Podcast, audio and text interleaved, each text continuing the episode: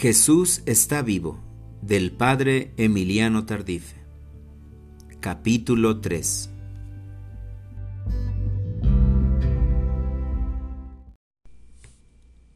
Jesús está vivo Durante el mes de junio de 1981, después de una jornada de evangelización por Argelia y Marruecos, Dios me concedió la gracia de visitar Tierra Santa.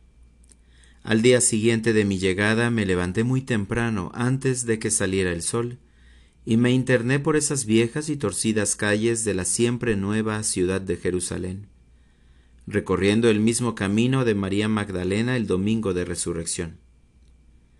Al llegar al Santo Sepulcro, me encontré con un amigo mexicano que había ido a casarse a Caná con una linda puertorriqueña. Al entrar en el monumento, él nos hizo notar una inscripción escrita en griego que decía ¿Por qué buscan entre los muertos al que está vivo? No está aquí, resucitó. Todavía no salgo del asombro de esa madrugada que es como el eco del domingo de Pascua.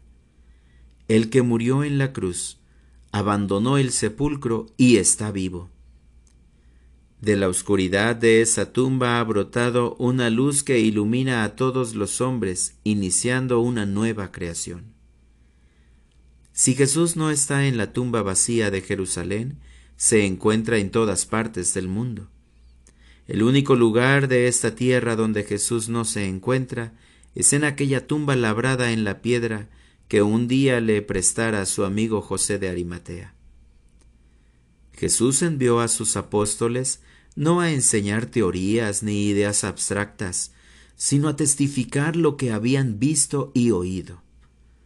Pero, desgraciadamente, parece que estamos más preocupados de enseñar doctrina que en comunicar vida.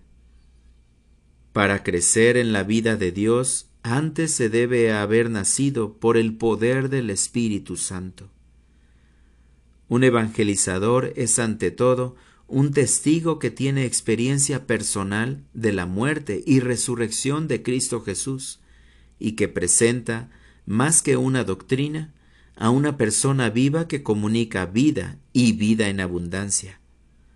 Después, y sólo después, y siempre después, se debe enseñar la catequesis y la moral. A veces estamos muy preocupados en que la gente cumpla los mandamientos de Dios antes de que conozcan al Dios de los mandamientos. No debemos olvidar que los mandamientos fueron dados después de la teofanía del Sinaí. Nadie puede ser auténtico transmisor del Evangelio si él mismo no ha experimentado la nueva vida traída por Cristo Jesús. Cuando comunicamos lo que el Señor ha hecho a partir de su resurrección, entonces todo cambia.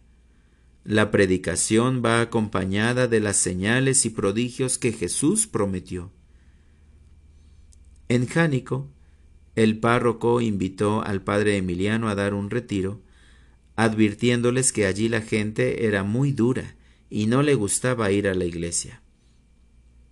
Cuando llegó la primera noche no había mucha gente, pero había allí, postrado en el suelo, un hombre que parecía un muñeco de trapo que no podía mantenerse en pie. Además, estaba tullido también de las dos manos, y no podía comer ni caminar por sí mismo. En verdad daba lástima ver aquel hombre. En su interior el padre Emiliano pensaba ¿Para qué traen a este hombre aquí? Como lo distraía mucho con su aspecto tan lastimoso, dijo Vamos a orar por este hombre para que luego se lo lleven. Al iniciarse la oración, él comenzó a sudar y a temblar. Al verlo, me acordé que también yo había sentido un profundo calor cuando el Señor me curó. Entonces le ordené, Levántate, el Señor te está sanando. Luego lo tomé de la mano y le ordené, Camina, hasta que llegó al sagrario. Allí dio su testimonio de pie, diciendo que tenía diez años sin poder dar un paso. Yo simplemente estaba asustado y pensé en mi corazón, qué bueno que no sabía que tenía tanto tiempo inmóvil. Si no, no me atrevo a decirle que se levante. Esa tarde salimos todos juntos de la iglesia, cruzamos la calle y nos sentamos en el atrio. Al sentarse, añadió Pero es que el Señor también me sanó la mano, la puedo mover. Ese tullido nos llenó el local para el día siguiente. La gente ya no cabía y estaban atrás de las persianas y de la puerta de la iglesia. El día que comprendamos el poder que tiene el testimonio, cambiará nuestra predicación. Antes yo preparaba mucho mis homilías. Estudiaba autores clásicos y leía teólogos modernos. Eran tan buenas y profundas mis lecturas que no quería que se perdiera nada de lo que les iba a decir. Entonces apuntaba todo en un papel y lo leía a la hora de predicar para aprovechar la riqueza de lo que quería transmitir. Sin embargo, también en eso el Señor me ha transformado. Un domingo delante de los apuntes bien hechos de mi, de mi homilía, el Señor me dijo, Si tú que tienes tantos estudios y has leído tanto, no eres capaz de grabártelo en la memoria solo para repetirlo, ¿Cómo quieres que esta gente sencilla, que no tiene la misma preparación que tú, lo grabe en su corazón para vivirlo?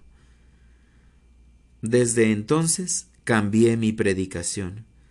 Ahora ya no hago otra cosa sino testificar el poder de Dios y lo que Él está haciendo, y cuento las historias del amor de Dios.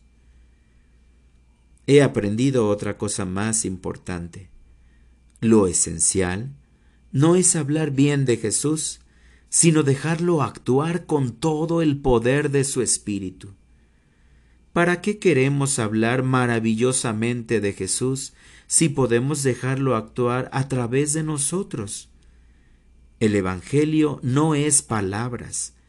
El reino de Dios es poder y fuerza que vienen de lo alto y se manifiesta entre nosotros. En una ocasión prediqué muy largo, más de una hora. Al final se acercó un sacerdote un poco enfadado y dijo señalando su reloj No me gustó la conferencia del padre Tardif, pues en sesenta y siete minutos que habló de milagros y milagros, no hizo alusión a ninguno de los del Evangelio. Otra persona que lo oyó respondió ¿Para qué hablar de los milagros de hace dos mil años si puede hablar de los que Jesús hizo en la semana pasada? Lo que me pasa es que son tantas e innumerables las maravillas del Señor, que ni todo el resto de mi vida me alcanzaría para contar lo que Dios ha hecho en estos veinte años. Por eso, cuando solo tengo una hora, debo contar lo más reciente. He predicado ya en los cinco continentes diciendo siempre lo mismo, porque no tengo otra cosa que comunicar. Por otro lado, ¿qué es lo que he visto en todas partes? El amor misericordioso de Dios. Yo soy testigo de que Dios ama a todos los hombres de todos los pueblos y lenguas. El poder del Espíritu Santo me ha convertido en un testigo de que Cristo vive. A veces no queda tiempo ni para comer. Después de muchas horas de viaje y cansados, entramos directamente a trabajar. Pero el Señor manifiesta su fuerza a través de nuestra debilidad. En el retiro de Lourdes, Francia, había sacerdotes de diferentes países europeos. Era muy cansado después de las conferencias sentarse a confesar para luego seguir con otra conferencia o la liturgia. Después de una charla se acercaron algunos sacerdotes para confesarse. El primero fue un sacerdote holandés que no hablaba bien el francés. Al terminar de confesarse, me pidió Padre, ¿puede orar por mi sanación? Estoy mudo del oído izquierdo. Fue tan original que por poco suelto la risa a causa de su oído mudo. Simplemente dije, Señor, si tú curas a éste, va a ser la sanación más grande del mundo. Ya solo esperaba que él saliera para poder reírme a gusto, pero inmediatamente entró otro que me encontró risueño. A mí no se me olvidaba lo del mudo del oído izquierdo, y me sonreía todo el tiempo que duré confesando. Después, los sacerdotes comentaban Qué feliz es el padre Emiliano. A pesar de tanto trabajo está siempre contento. Otros afirmaban Qué gusto da confesarse con un sacerdote que te recibe con una sonrisa. El Señor se sirvió del mudo del oído izquierdo para mostrar que Él es un Dios de alegría que nos recibe contento cuando nos acercamos a Él. No cabe duda que nuestro Dios tiene buen humor. Un día que prediqué delante de una multitud muy grande en un estadio, una persona me preguntó Padre, ¿no siente miedo o timidez de hablar delante de tanta gente? Con una sonrisa le contesté Cuando se tiene la seguridad de transmitir una buena noticia, se puede subir uno a los terrados, testificar en las cárceles y predicar en los estadios. Yo simplemente doy testimonio de lo que he visto.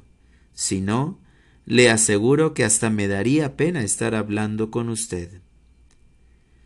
Pero cuando uno no tiene la experiencia de que Cristo vive, entonces tiene que hablar de mil cosas, menos de Jesús. Hoy día no necesitamos un nuevo Evangelio, sino una nueva evangelización, es decir, proclamar con poder y eficacia que Cristo vive no repitiendo teorías que oímos y leímos, sino con el testimonio de la propia experiencia.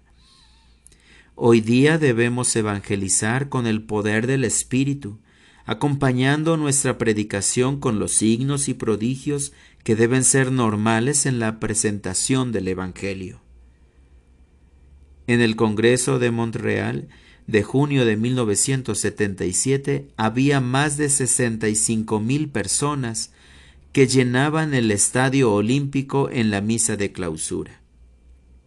Estaba el cardenal Roy, seis obispos y 920 sacerdotes. Por otro lado estaba el alcalde de la ciudad y junto al altar había más de cien enfermos en sillas de ruedas. Hicimos la oración por los enfermos.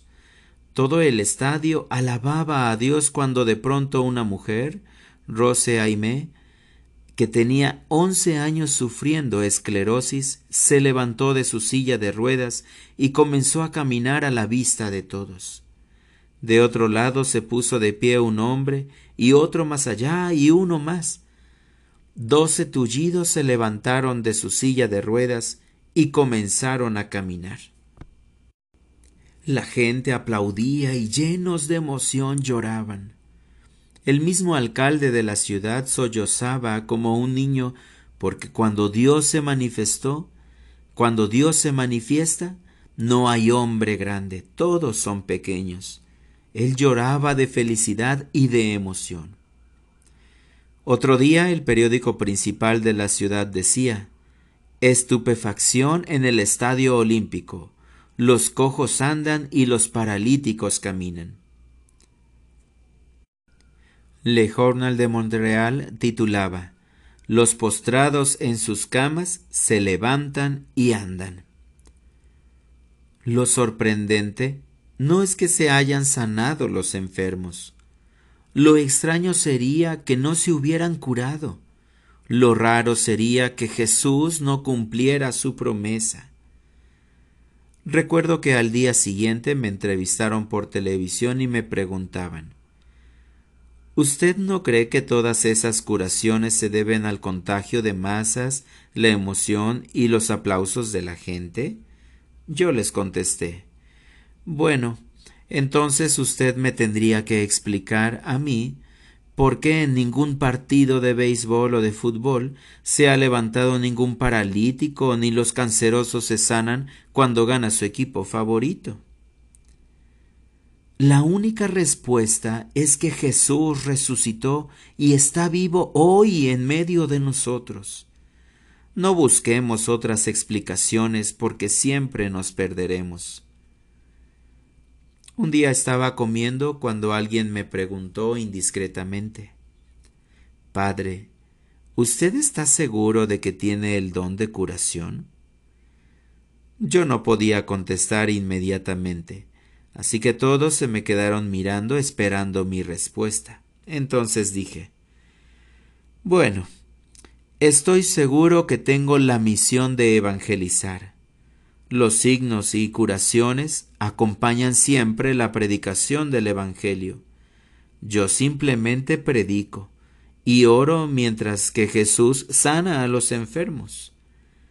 Así hemos hecho el equipo de trabajo y nos acoplamos bien. Los planes del Señor a veces me causan risa, pues me parece que tiene buen humor cuando pone a un simple cura de pueblo a predicar ante grandes teólogos y en diferentes países. Yo no les enseño nada, solo les doy testimonio de la misericordia del corazón de Jesús. En 1981 prediqué un retiro para 320 sacerdotes en Lisieux, Francia, junto con el padre Albert de Montleón. Allí había muchos sacerdotes muy inteligentes, otros muy críticos y no faltaban los escépticos. Después de una maravillosa exposición del padre de Montleón, me tocaba hablar a mí. Me sentía muy pequeño delante de aquellos hombres tan sabios, con tantos títulos académicos. Me sentía pobre delante de los cardenales Suenens y Renard, allí presentes.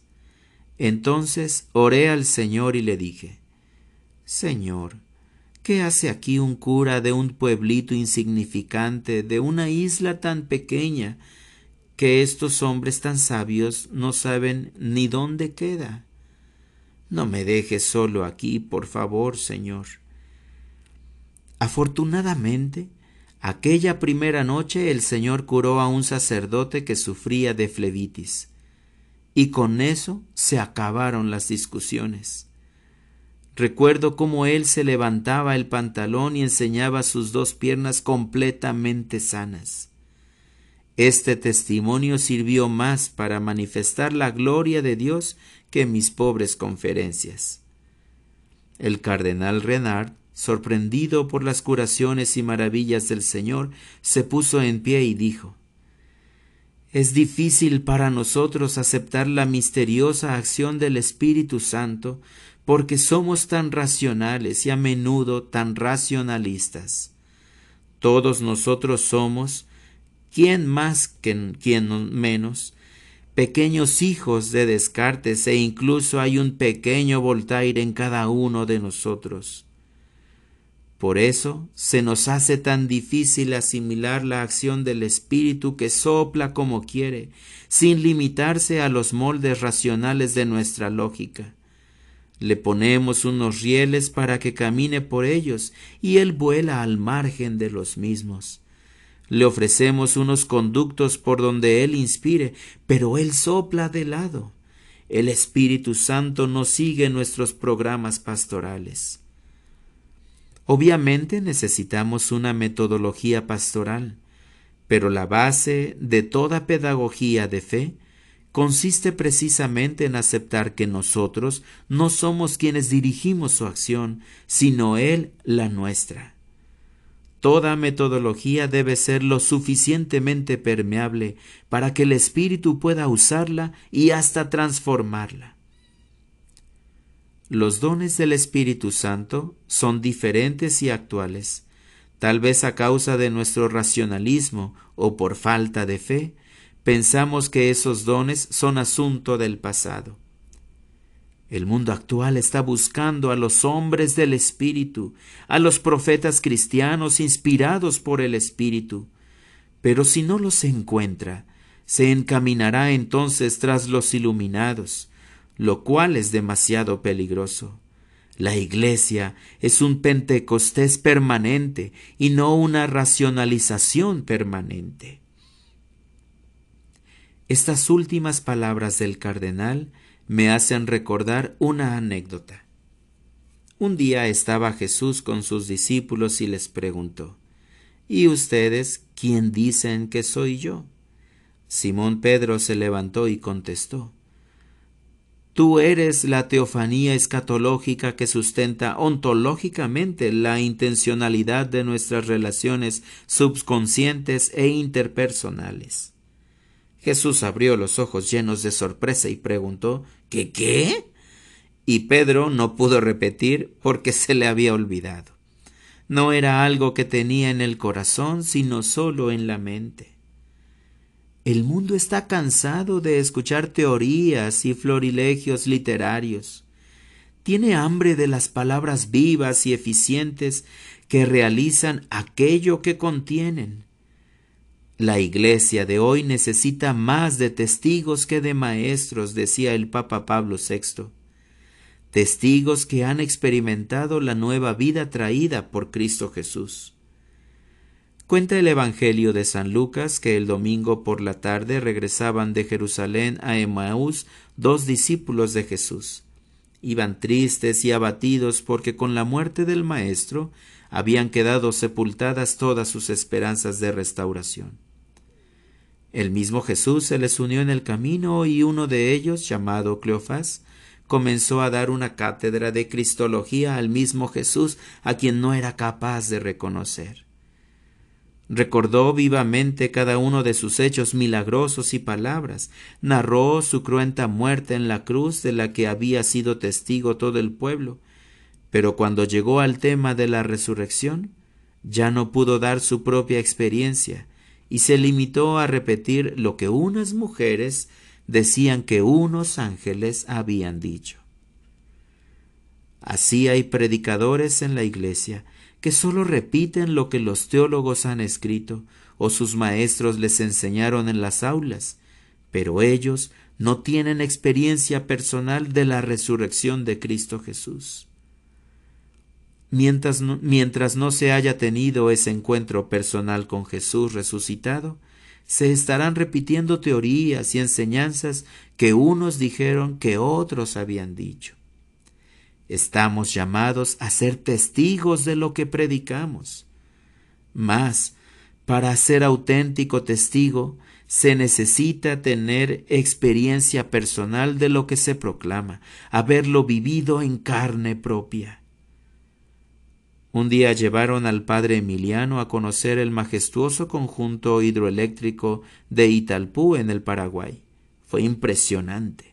Los hombres y hasta los camiones parecían insignificantes hormigas delante de aquellas gigantescas cortinas de concreto de la presa. Se produce tanta energía eléctrica allí que alcanza para todo el país y parte del Brasil y Argentina. Al anochecer, que regresaron, le llamó mucho la atención darse cuenta que algunas casitas de los trabajadores de la planta carecían de corriente eléctrica y eran apenas iluminadas por unas tenues velas de cera. A unos cuantos metros de las turbinas y generadores más grandes del mundo no había luz eléctrica sino velas. Es que les hacía falta la conexión que les trajera la energía a sus casas. Eso mismo nos sucede a veces a nosotros. Nuestra vida, en vez de ser iluminada con energía eléctrica, la alumbramos con velas, porque no estamos conectados con Jesús que es la luz del mundo. Incluso hay quienes trabajan en las oficinas de la iglesia, pero les hace falta la luz en sus corazones.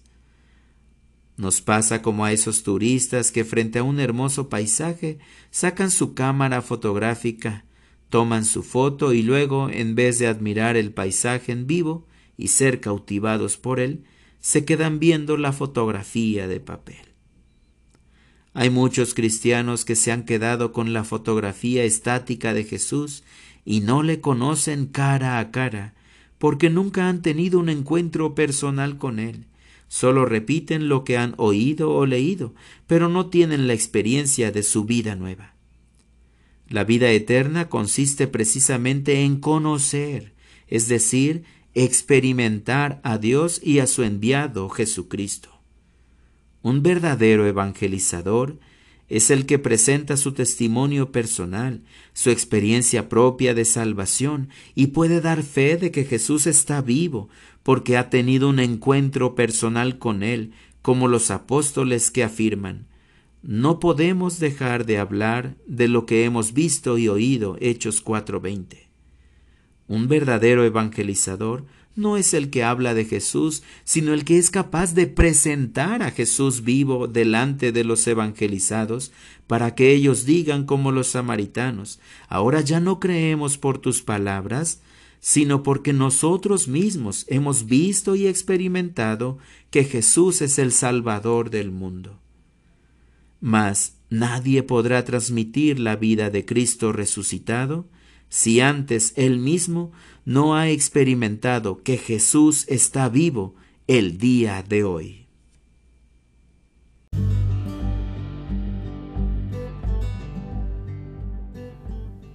No te pierdas el siguiente episodio y recuerda, Jesús está vivo.